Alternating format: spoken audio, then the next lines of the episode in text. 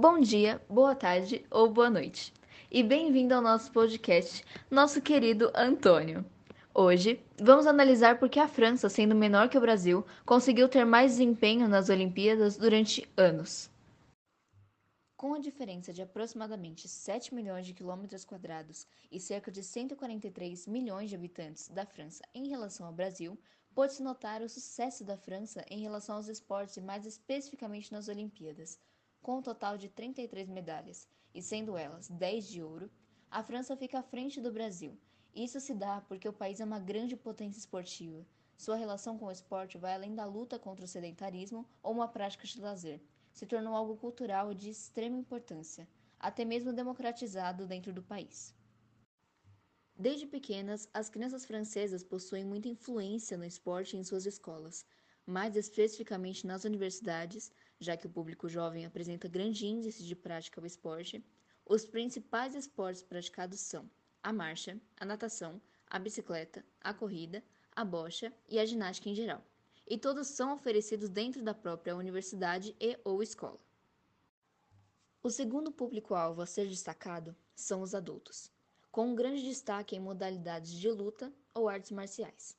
A relação que se pode estabelecer com o Brasil são de dois países onde o esporte é uma característica marcante, todavia, com práticas divergentes e menos investimentos.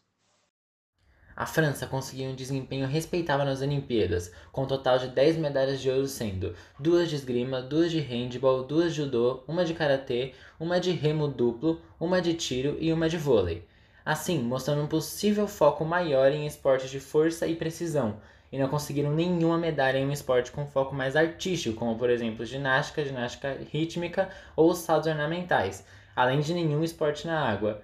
Porém, com o alto investimento que eles recebem, é esperado tal resultado. Os esportes populares na França são futebol, basquete, rugby, automobilismo, handball, tênis, ciclismo e atismo. Mas mesmo assim, existem esportes não tão famosos que não ficam para trás. No caso do taekwondo, houveram apenas duas atletas francesas que competiram e conseguiram levar uma medalha de bronze, e as duas atletas se mantêm apenas com o esporte. Na modalidade de tiroteio, houveram 10 atletas participantes.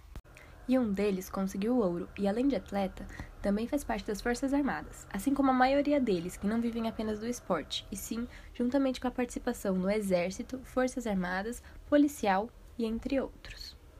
Já de pentatlo moderno, foi composto por apenas quatro atletas com a melhor classificação em sexto lugar, onde a maioria não se dedica apenas ao esporte e também tem outros trabalhos.